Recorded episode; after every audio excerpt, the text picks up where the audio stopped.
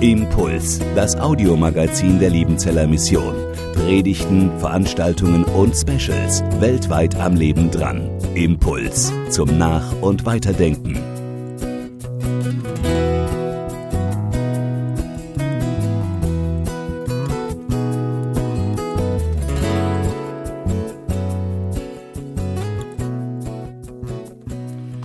Herzlich willkommen zum Forum Theologie beim Pfingstmissionsfest der Liebenzeller Mission 2023. Vielen Dank, dass Sie sich aufgemacht haben hier ins Zelt. Es kommen jetzt immer noch mehr, das halten wir lässig aus.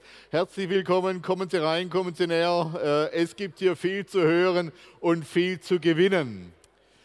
Die Bedeutung der Theologie im jeweiligen Kontext. Wir reden von Theologie, weil Gott ist. Weil Gott da ist, müssen wir darüber nachdenken, wer Gott ist und wie er mit uns Menschen umgeht. Und weil Gott ein Gott ist, der sich offenbart, der redet, müssen wir darüber nachdenken, wie wir diese Rede, dieses Offenbaren Gottes verstehen und die richtigen Schlüsse daraus ziehen. Und das ist die Aufgabe der Theologie. Nun müssen wir Theologie in unterschiedliche Kontexte hinein übersetzen, in unterschiedliche Bezüge und Zusammenhänge hinein übersetzen. Das weiß jeder aus dem eigenen Leben. Wir reden zu Kindern anders über Gott und über sein Wort als zu alten Menschen. Wir reden zu Jugendlichen anders als zu erwachsenen Menschen.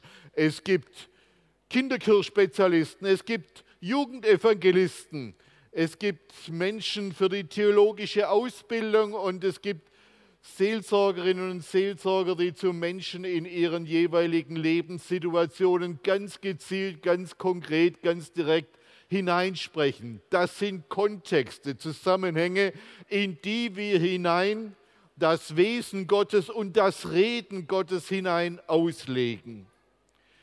Und wir wollen heute Nachmittag das auch noch einmal tun indem wir fragen, wie redet Gott und wie müssen wir dieses Reden Gottes in die unterschiedlichen Situationen von Gemeinden und Kirchen hinein auslegen. Was ist die Wirklichkeit des Redens Gottes für eine junge Missionsgemeinde, die vielleicht in einem komplett nicht christlichen, nicht kirchlichen Kontext gegründet und entstanden ist? Was braucht so eine junge Gemeinde? Zum Beispiel in Lateinamerika oder in Afrika oder in Asien für eine Theologie. Dann gibt es Gemeinden, die schon in der zweiten, dritten, vierten Generation Christen sind, wo manches eingeschlafen ist, wo manches vielleicht aufgeweckt und, auf, äh, und erneuert werden muss, reformiert werden muss. Was bedeutet Gottes Reden für so eine Gemeinde oder Kirche? Und dann sind wir hier in Europa, wo das Christentum am Sterben ist, wo das Evangelium von Jesus Christus diesen, diesen Kontinent langsam wieder zu verlassen scheint. Was bedeutet das Reden Gottes, die Offenbarung Gottes in unserer Situation? Ich freue mich sehr, dass wieder zwei Kolleginnen und Kollegen hier mit mir an der, äh, in der Bütt stehen, auf der Bühne stehen. Und ich freue mich, dass Ede Lutz uns mit hineinnimmt in seine Erfahrungen aus Ecuador. Er war dort lange Jahre Missionar.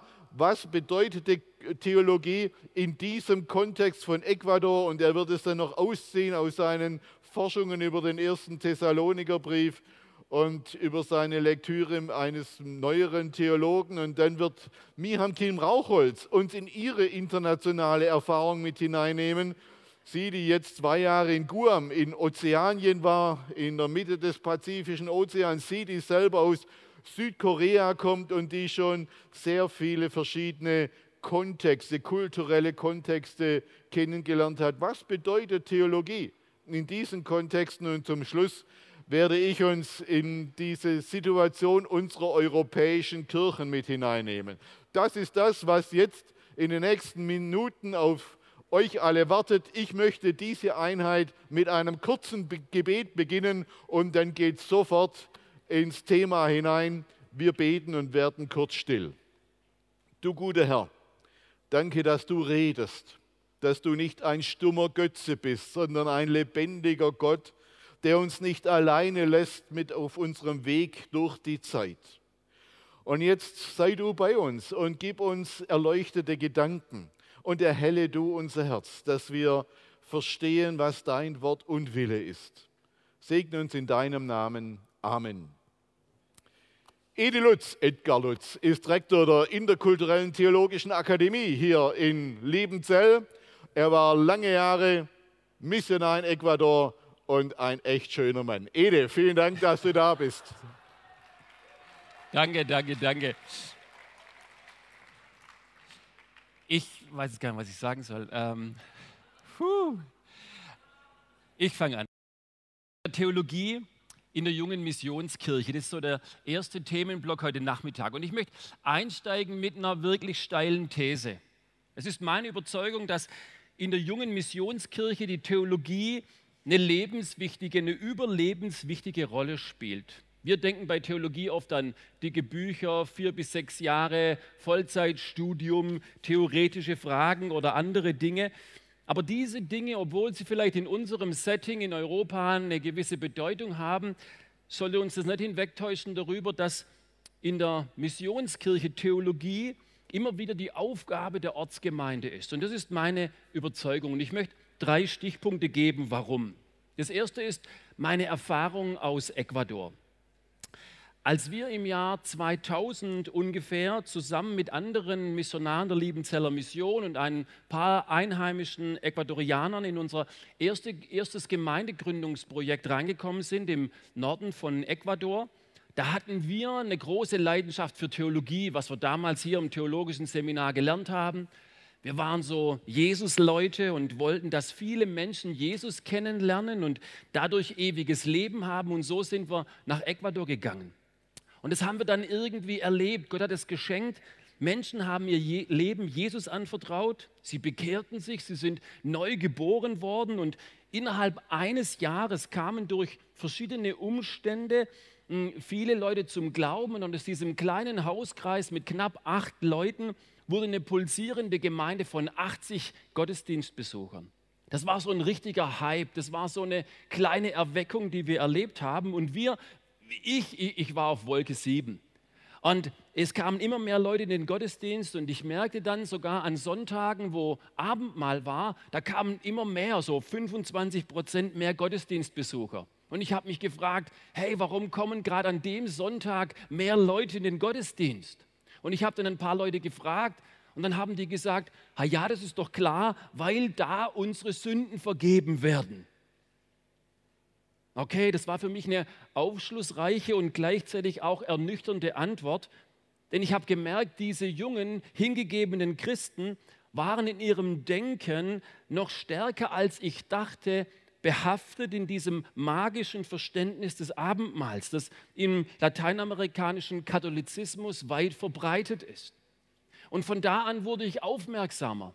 Und ich habe angefangen zu merken, dass manche Christen in unseren Gottesdiensten, die am Sonntag gesungen haben, Jesus ist alles, was ich brauche, wenn da am Montag das Kind krank geworden ist, dass die nicht immer zu Jesus gegangen sind, um dort ihre Sorgen abzuladen, sondern auch weiterhin noch zum Schamanen, um dort böse Einflüsse abzuwenden. Ich habe schnell gemerkt, dass diese ersten Jesus-Erfahrungen, die diese jungen Christen gemacht haben, noch nicht verwurzelt waren in ihrem ganzen Leben. Und wenn es dann zu Prüfungen in ihrem Leben gekommen ist, einschließlich moralischer Entscheidungen, die ihre Lebenserfahrung ausgemacht haben, haben sie mit ihrer alten Weltanschauung reagiert, die, in der sie immer noch funktioniert haben. Und da ist mir damals ein Licht aufgegangen als junger Missionar, dass diese jungen Christen, die im Erwachsenenalter zum Glauben gekommen sind, Christen sind der ersten Generation. Die waren nicht christlich sozialisiert, die hatten kein christliches Elternhaus, keinen evangelischen Religionsunterricht, keine Konfirmation etc. Im Gegenteil, sie waren über Jahre indoktriniert von so einer Art synkretistischer Jüngerschaftsschule zwischen Animismus und dem bereits erwähnten lateinamerikanischen Katholizismus. Klar, sie waren voll und ganz Christen, 100% neu in Jesus. Aber in ihrem Denken und Fühlen waren sie noch zu 95 Prozent verhaftet in ihrem magisch-katholischen Weltanschauung. Ihre Konfession war christlich, ihre Konviktionen waren synkretistisch. Ihre Worte waren geistlich, aber ihre Weltanschauung noch nicht vom Geist Gottes ganz durchdrungen. Und mir wurde das tiefer bewusst, was Jesus seinen Jüngern mitgegeben hat, als er ihnen den Missionsbefehl gegeben hat, nämlich dass sie neben dem Hingehen und Taufen auch die Leute unterweisen sollen in allem, was er ihnen befohlen hatte. Und zur Verminderung des Synkretismus und zum Wachstum der Stabilität im christlichen Glauben brauchten diese damals noch unmündigen Christen theologische Unterweisung. Unmündig sein war nicht das Problem, aber unmündig zu bleiben wäre ein Problem geworden. Und deshalb haben wir damals die Entscheidung getroffen, so ein vierstufiges theologisches Programm zu entwickeln und einzuführen in der Gemeinde. Eine Theologie des Vertrauens in Jesus und darauf aufbauend einen Kurs zur Theologie der Veränderung durch Jesus und darauf aufbauend einen Kurs zur Theologie der Verantwortung aus Jesus und darauf aufbauend einen Kurs zur Theologie der Vermehrung für Jesus.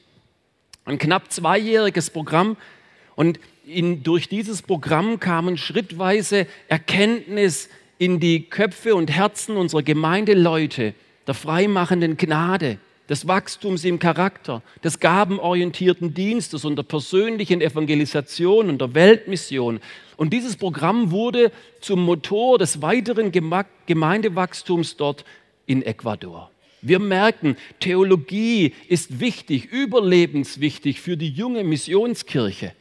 Und diese Erfahrung hat sich später dann in meinen Forschungsarbeiten wieder bestätigt bei Paulus in der Exegese des ersten Thessalonicher Briefs. Ich weiß nicht, ob Sie sich noch erinnern, erster Thessalonicher Brief. Paulus kam durch verschiedene Umstände dorthin und musste nach wenigen Wochen diese Stadt schon wieder verlassen und die frisch gegründete Gemeinde auch. Und vier Monate später schreibt er dann aus Korinth diesen ersten Brief.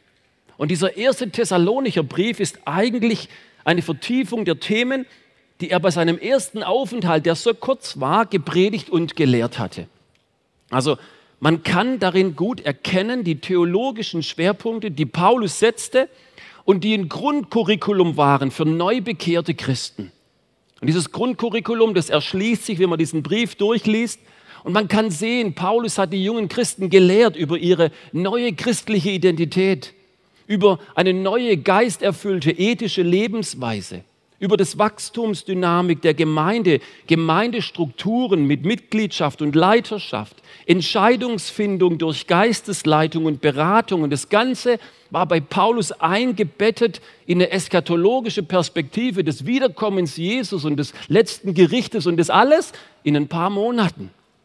Man merkt deutlich, Paulus war in seiner Evangeliumsverkündigung nicht nur daran interessiert, dass so viele wie möglich Menschen von Jesus hören und sich bekehren, sondern auch, dass die jungen Neubekehrten sozusagen nahtlos lernen, in ihrem neuen Glauben zu bleiben und darin zu wachsen. Deshalb hat er als Pioniermissionar diese Theologie nicht als Zeitverschwendung gesehen, sondern als überlebenswichtig. Er verbrachte viel Zeit damit. Und deshalb hat Paulus in seinem Selbstverständnis nicht nur, dass er der Missionar ist, der Apostel, sondern er sagt auch, dass er Lehrer ist in allen seinen Gemeinden. Also die Erfahrung und die Exegese zeigen sehr deutlich, junge Missions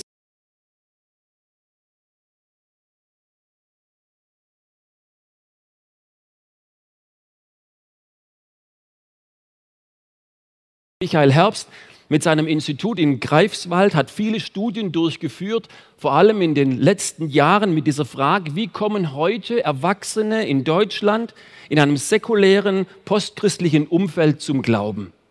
Und gerade in den letzten Jahren macht er das sehr deutlich, dass Mission ihr Ziel nicht erreicht, wenn Konversion stattgefunden hat als Übergang vom Einst zum Jetzt im Akt der Taufe.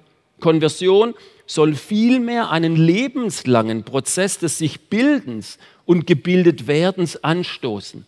Die Konzentration, sagt er, auf evangelistische Aktivitäten etwa steht gelegentlich in der Gefahr, diesen langen und notwendigen Prozess nicht genügend im Blick zu haben. Und dann sagt er einen Satz, der gefällt mir. Dann aber lassen Gemeinden ihre Konvertiten, die sich bekehrt haben, nach der Bekehrung im Stich und berauben sich ihrerseits eines kräftigen Wachstumsimpulses.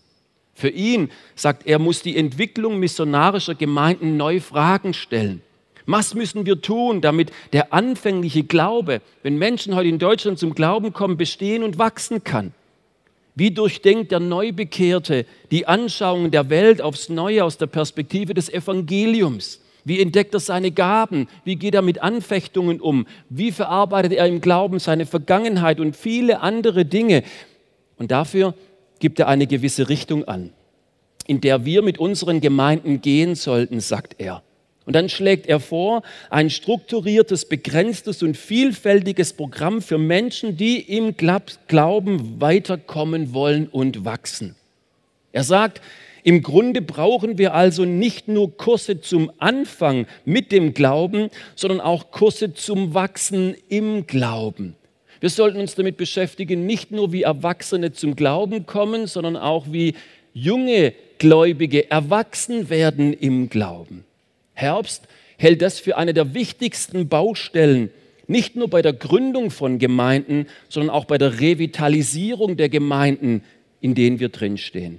Und deshalb hat sich Michael Herbst entschieden, in den letzten Jahren nicht nur mehr akademische Bücher zu schreiben für die Uni und die akademische Theologie. Nein, er hat auch angefangen, Bücher zu veröffentlichen für die Gemeinde, theologische Grundkurse, zum, um die Theologie auch in die Gemeinde hineinzubringen.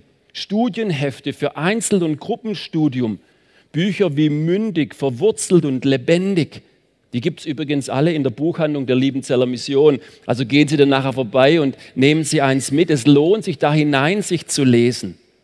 Also ob in der Erfahrung aus Ecuador, der biblischen Exegese bei Paulus oder die empirischen Ergebnisse von Herbst, alle zeigen deutlich, junge Missionskirche, aber auch die sich revitalisierende Gemeindebewegung braucht Theologie.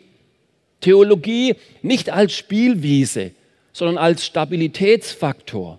Theologie nicht als reine Wissensanhäufung, sondern als reeller Wachstumsfaktor, qualitativ und quantitativ.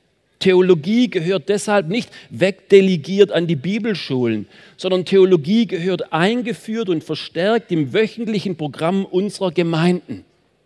Deshalb teile ich Michael Herbst aufrüttelnde Schlussfolgerung, mit der ich auch schließe. Gemeinde, sagt er, sollte eine Lerngemeinschaft sein, in der es einen gesunden Ehrgeiz sowohl der Gesamtgemeinde als auch der einzelnen Christen, eine Art Koalition für das Erwachsenwerden im Glauben gibt. Diesen gesunden Ehrgeiz, den wünsche ich mir für unsere Missionsgemeinden, aber auch für unsere sich revitalisierenden Gemeinden in Deutschland. Ganz herzlichen Dank.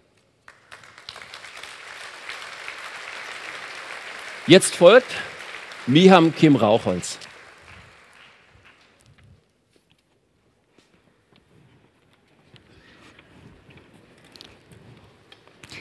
Ich habe schon gemerkt, dass Ede mich nicht vorgestellt hat als eine schöne Frau, wie er vorgestellt wurde.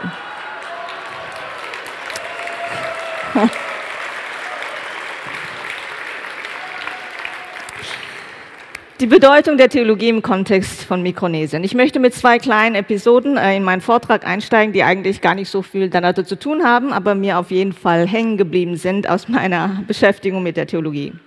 Als ich 1990 in Korea mein Theologiestudium angefangen habe, wurde mir das Curriculum für die nächsten vier Jahre vorgelegt. Und da habe ich gesehen, dass im ersten Jahr das Pflichtfach äh, für uns Theologiestudenten war Deutsch.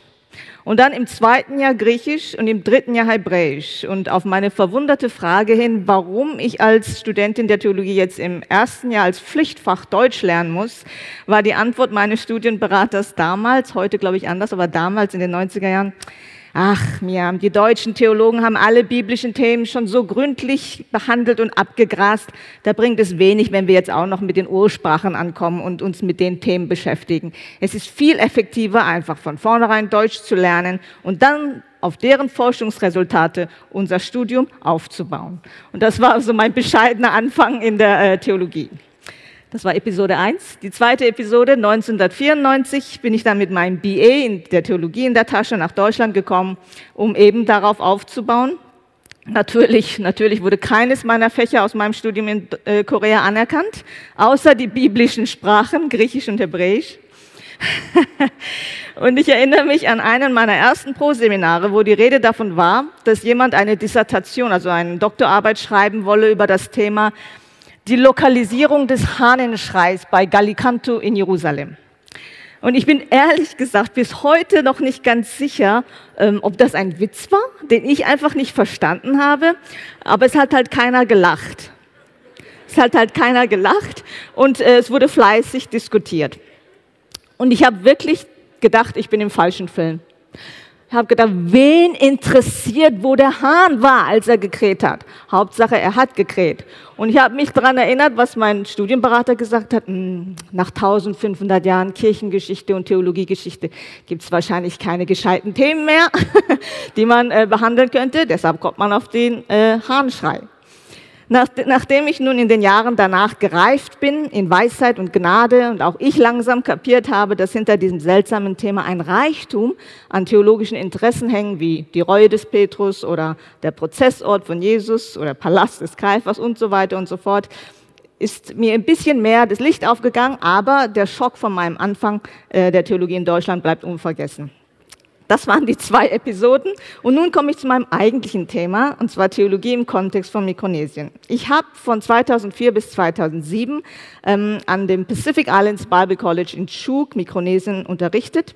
Heute heißt es PIU, Pacific Islands University, und ist lokalisiert in Guam, aber damals gab es noch einen Campus in Chuuk. Das erste Bild, das sind keine aus den umliegenden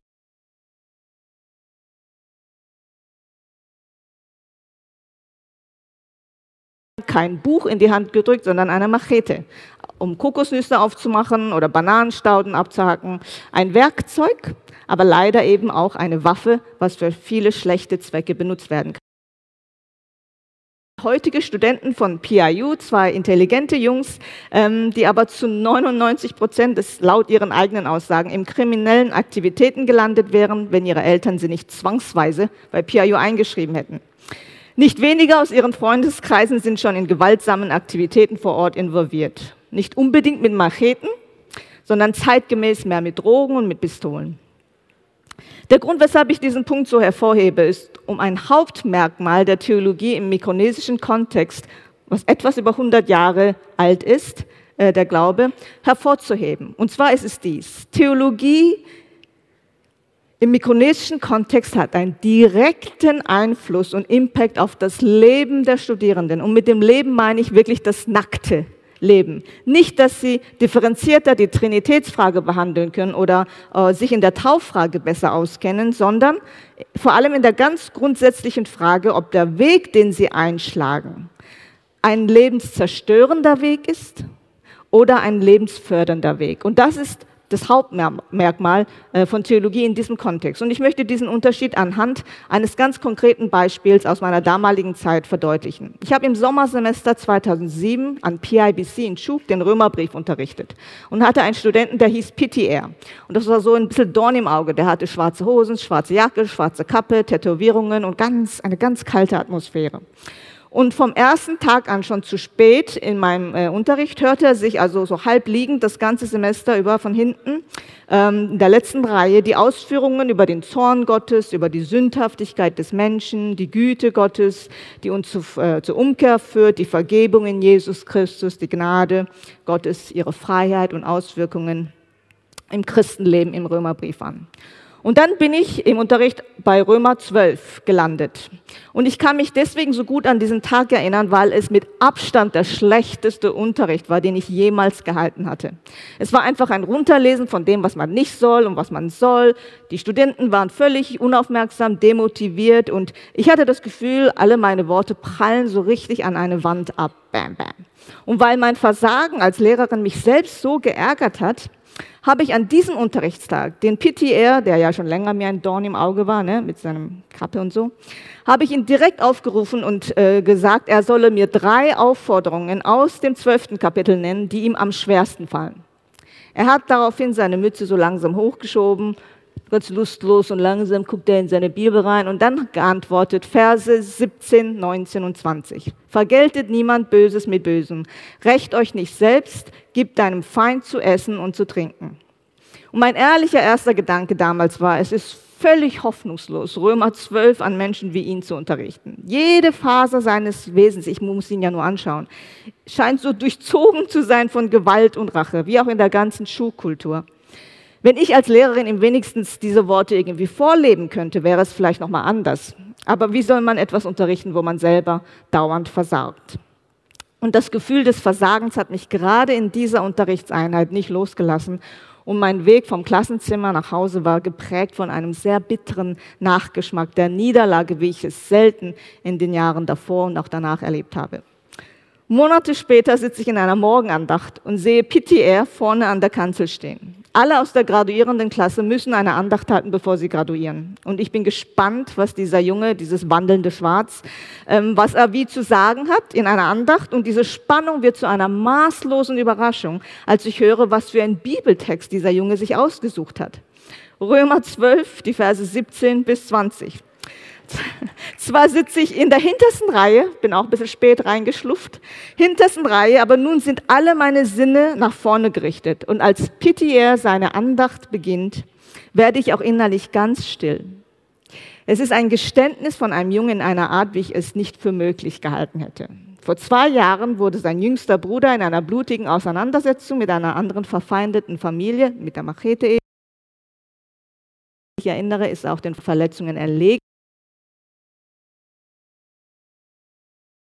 Ehre, seinen jüngeren Bruder zu rächen. Und er ist auch mehr als gewillt dazu und bereitet sorgfältig die Rache vor. Da er jedoch bereits als Student in PIBC eingeschrieben ist, muss er noch zwei Jahre warten bis zu seiner Graduierung, die nun in wenigen Wochen stattfinden wird. Stichtag also für die geplante Bluttat ist der Graduierungstag. Die Waffen, eben die Macheten und die Helfer stehen schon seit Tagen bereit und er auch. Nur stehen nun zwischen ihm und dieser Bluttat eben Gott und die Worte aus Römer 12. Vergeltet niemanden Böses mit Bösem, rächt euch nicht selbst, gib deinem Feind zu essen und zu trinken, überwinde das Gute, das Böse mit dem Guten. Und Pitier schließt seine Andacht mit folgenden Worten, und ich habe es mir aufgeschrieben in mein Tagebuch. Ich zitiere, Gott hat durch den Römerbrief mein Herz verändert und ich will auf die Rache verzichten. Wenn Jesus Christus am Kreuz für uns gestorben ist und uns all unsere Sünden vergeben hat, wer sind wir, dass wir den anderen nicht seine Sünden vergeben wollen? Mir fehlen ein bisschen die Worte, um zu beschreiben, was ich damals gefühlt habe. Ich saß immer noch in der hinteren Reihe, aber mir sind dann die Tränen runtergelaufen. Es war ein Überwältigtsein von mehreren Erkenntnissen, ähm, dass Gottes Wort niemals leer zurückkommt, unabhängig von meiner Leistung, dass er diesen Jungen angesehen hat, gewusst hat und eingegriffen hat in, in, in seinem Leben. Und dieser tiefe Dank drüber hat mich ähm, bis heute hin begleitet. Das letzte Foto, das ist PTR. Äh, das ist das Foto, was ich an dem Graduierungstag von ihm gemacht habe. Er hat sein Theologiestudium erfolgreich abgeschlossen, ist heute verheiratet, Vater von drei Kindern und arbeitet als Lehrer in der Schule. Und seine Geschichte und auch dieses Foto dienen bis heute für mich als eine Erinnerung, dass Theologie von ihrem Wesen her unzertrennlich mit unserer Existenz verbunden ist. In Mikronesien vielleicht noch einmal unmittelbarer als hier in Deutschland, weil das direkte Umfeld und die Realität, aus der die Mehrheit unserer Studenten kommen, so geprägt ist von Gewalt, Verbrechen und auch Tod. Ich möchte hier nicht die Wichtigkeit vieler theologischer Fragen, die wir im Studium behandeln, gar in Frage stellen, gar nicht in Frage stellen. Und selbst wenn sich jemand wirklich interessiert für die Lokalisierung des Hahnschreis bei Gallicanto, auch das ist sicherlich ein Erkenntnisgewinn. Aber ich glaube, und das ist meine feste Überzeugung als Theologin, dass es wichtig ist, dass wir uns immer wieder bewusst machen, dass Theologie von ihrem Wesen her, von dem, warum sie existiert, von ihrem Wesen her nicht getrennt werden kann von unserer Existenz. Dass wir den Anspruch nicht verlieren, gerade in Deutschland, dass wir den Anspruch nicht verlieren, dass theologische Erkenntnisse unsere Existenz berühren und auch verändern, weil sie eben mit dem lebendigen Gott, mit seinem Wort und seiner Kraft und seine Geschichte mit uns zu tun hat. Ich danke Ihnen für Ihre Aufmerksamkeit. Und nun möchte ich Volker Geckle, äh, Rektor der Internationalen Hochschule Liebenzell, auf die Bühne bitten für den dritten und letzten Beitrag in diesem Forum. Dankeschön.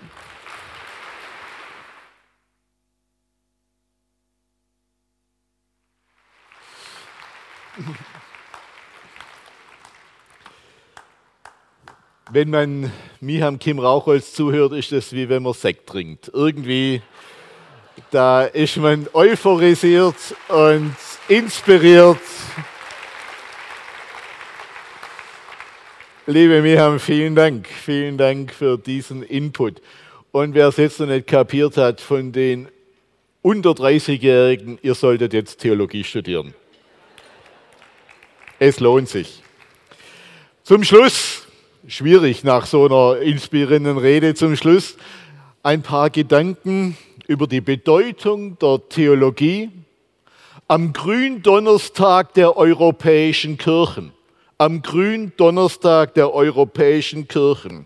Was ist unser Kontext in diesem alten Kontinent Europa und was muss Theologie heute und hier in dieser kirchengeschichtlichen Situation leisten. Die Situation, der Kontext unserer europäischen Kirchen, das ist meine These, die ich hier in den Anfang stelle, dass die gleicht der Situation der Jünger Jesu in der Nacht von Gründonnerstag auf Karfreitag. In dieser Nacht von Gründonnerstag auf Karfreitag mangelte es nicht an Eifer bei den Jüngern. Es mangelte nicht an Leidenschaft bei den Jüngern. In dieser Nacht mangelte es an Theologie. Das kann man am Johannesevangelium nachexerzieren. Die Nacht von Gründonnerstag auf Karfreitag in den neutestamentlichen Passionsgeschichten ist ein Moment der einerseits verzweifelten und andererseits verständnislosen Reaktion der Jünger auf die grundstürzenden Ankündigungen Jesu im Blick auf die bevorstehende Passion. Es war ein Nichtverstehen der Situation, ein Nichtverstehen. Als Jesus mit seinen Jüngern das Mahl hält und den Verrat und sein Leiden ankündigt, da übertrumpfen sich die Jünger einerseits mit Treue und andererseits mit Verteidigungsaktionen. Verteidigen, sie wollen ihn beschützen und bewahren, den Jesus, den sie lieb gewonnen haben. Sie wollen nicht, dass ihm etwas geschieht. Und sie wollen auch nicht, dass ihnen selbst etwas geschieht. Da werden auf einmal von Seiten der Jünger große Versprechen gemacht. Und auf der anderen Seite werden auf einmal Schwerter ausgepackt und es werden Schwerter gezogen, um Jesus zu verteidigen. Und doch kommt in jener Nacht alles, wie es kommen muss.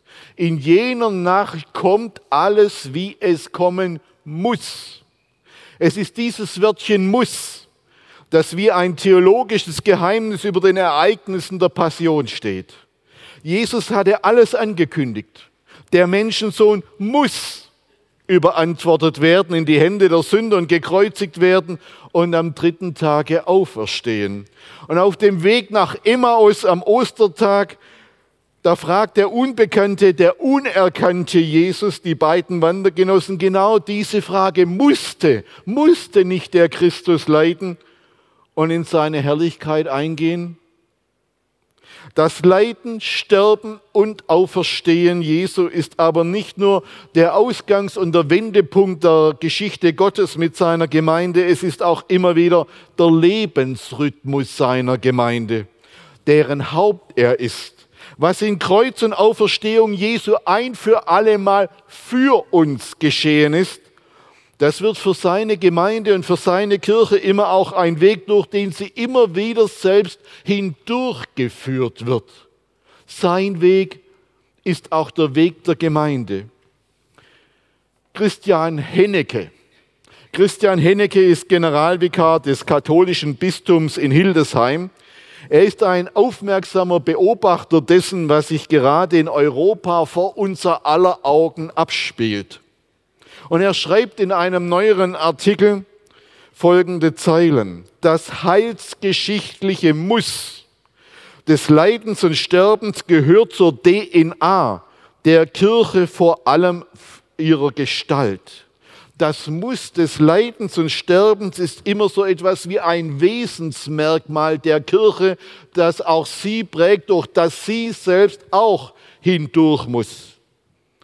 Wir stehen in unseren Tagen in Europa wieder einmal am Gründonnerstag der Kirche Jesu. Wir erleben in unseren Tagen und Jahren, wie eine 1500 Jahre alte Gestalt und Form von Kirche zerbricht. Wir erleben, wie eine geschichtliche Wirklichkeit von Kirche zerbröselt und sich auflöst. Wir erleben einen Gründonnerstagsmoment der europäischen Kirchen. Aber nun benehmen auch wir uns in diesem Gründonnerstagsmoment wie die Jünger in jener Nacht, als Jesus verraten ward. Wir versuchen heute eine Gestalt und eine Form von Kirche zu verteidigen, zu beschützen und zu bewahren, die wir lieb gewonnen haben, die uns am Herzen liegt. Und wir tun das übrigens auch im Pietismus und in der evangelikalen Bewegung, denn auch diese Formen und Gestalten sind viel enger mit der Gestalt der europäischen Volkskirchen verknüpft, als wir es wahrhaben wollen. Auch wir wollen eine pietistische oder evangelikale Form von Gemeinde bewahren, die wir lieb gewonnen haben, die wir aber so nicht mehr bewahren werden können.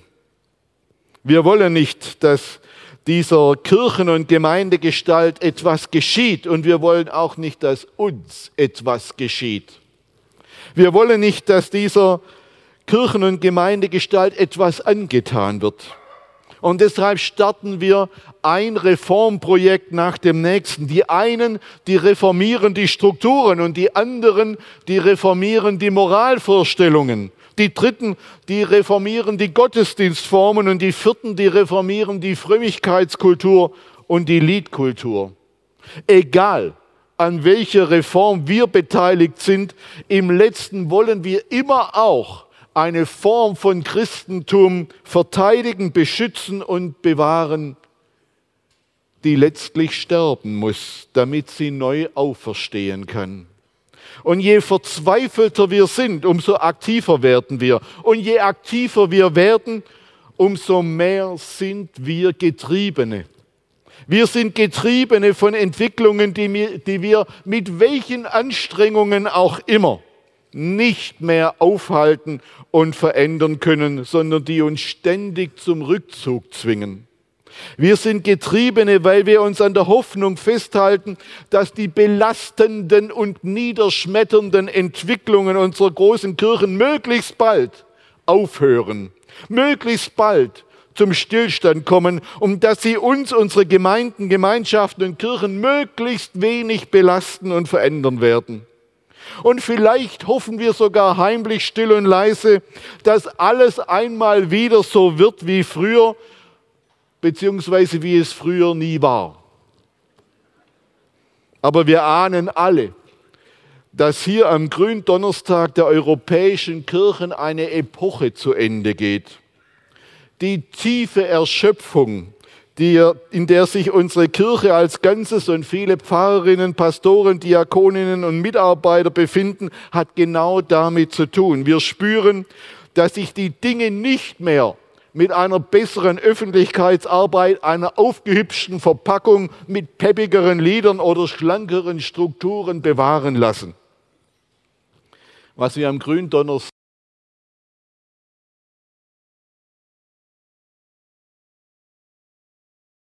mehr Aktionismus. Was wir brauchen, was wir brauchen, ist Theologie. Was wir lebenswichtig brauchen, ist Theologie. Wir brauchen eine theologische Deutung unserer Situation und eine Neuorientierung von Gott her, damit wir die Kraft zum Aushalten dessen finden, was geschehen muss. Wenn wir uns nicht an die theologische Deutung wagen, dann wird unsere Antwort weiterhin entweder eine moralische oder eine aktionistische sein. Dann werden wir unsere christliche Selbstgewissheit weiterhin aus dem moralischen Bessersein oder der aktionistischen Betriebsamkeit beziehen.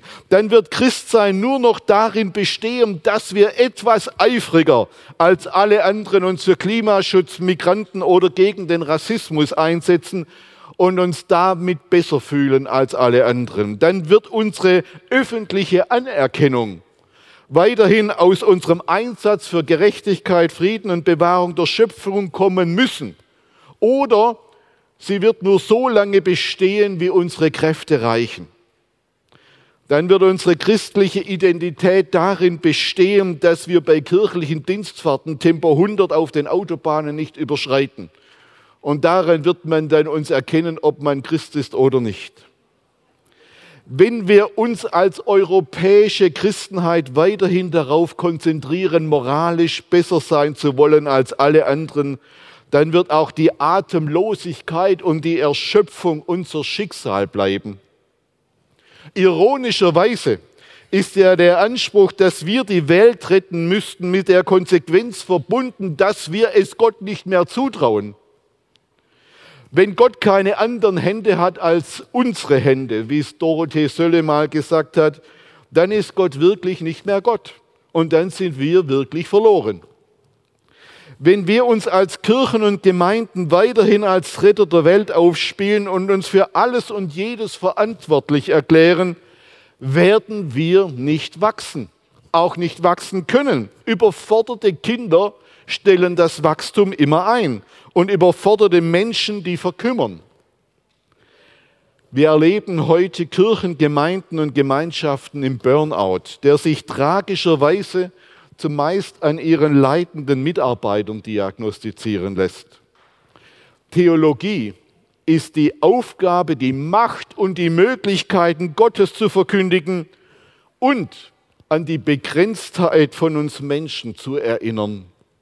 Theologie ist die Aufgabe, die Macht und die Möglichkeit Gottes und die Begrenztheit von uns Menschen zu verkündigen. Günter Thomas, Professor für systematische Theologie in Bochum, hat das in seinem Bestseller vom Weltabenteuer Gottes prägnant auf den Punkt gebracht. Der Glaube an Jesus Christus ist die Entdeckung, dass ich die Welt nicht retten muss. Ich muss sie nicht retten. Er hat es getan. Der Glaube an Jesus Christus ist die Entdeckung, dass wir nicht für alles verantwortlich sind, weil er es ist, der alle Gewalt im Himmel und auf Erden hat. Der Glaube an Jesus Christus ist deshalb, ist deshalb das Gegenteil von resignierender Atemlosigkeit und moralistischer Erschöpfung. Was ist die Bedeutung der Theologie am Gründonnerstag der europäischen Kirchen? Es ist die Theologie, die uns hilft, unseren Platz in Gottes Geschichte zu begreifen und dadurch die Kraft zu bekommen, die Dinge auszuhalten, um sie und sie im Aushalten auch neu zu gestalten, die Kraft zu bekommen, um weiterzugehen auf dem Weg, den Gottes Geist uns führt. Es ist die Theologie, die uns hilft, Gottes Weg mit seiner Gemeinde und Kirche und mit unserem ganz kleinen persönlichen Leben zu verstehen. Deshalb braucht es Menschen, die sich der Theologie widmen und sie lieben und sie studieren. Ich muss gestehen, ich verstehe das nicht, warum junge Menschen heute alles Mögliche andere studieren. Es wird nichts Spannenderes geben im 21. Jahrhundert, nichts Bedeutenderes, nichts Wichtigeres als Theologie sage ich ganz offen und ehrlich. Und es ist die Theologie, die uns hilft, Gottes Weg durch Sterben und Auferstehen unserer Kirchen zu verstehen, zu begleiten und zu sehen, wie Gottes Geist uns zu einer neuen Auferstehung führen wird. Und es ist die Kraft seines Geistes, die auch in diesen Kirchen und Gemeinden neues Leben aus dem Tod hervorbringt. Vielen Dank für Ihre Aufmerksamkeit. Impuls ist eine Produktion der Liebenzeller Mission. Haben Sie Fragen? Würden Sie gerne mehr wissen? Ausführliche Informationen und Kontaktadressen finden Sie im Internet unter www.liebenzell.org. Die Liebenzeller Mission produziert ebenfalls das Fernsehmagazin Weltweit am Leben dran. Informationen zur Sendung und zum Empfang gibt es unter www.weltweit-magazin.de.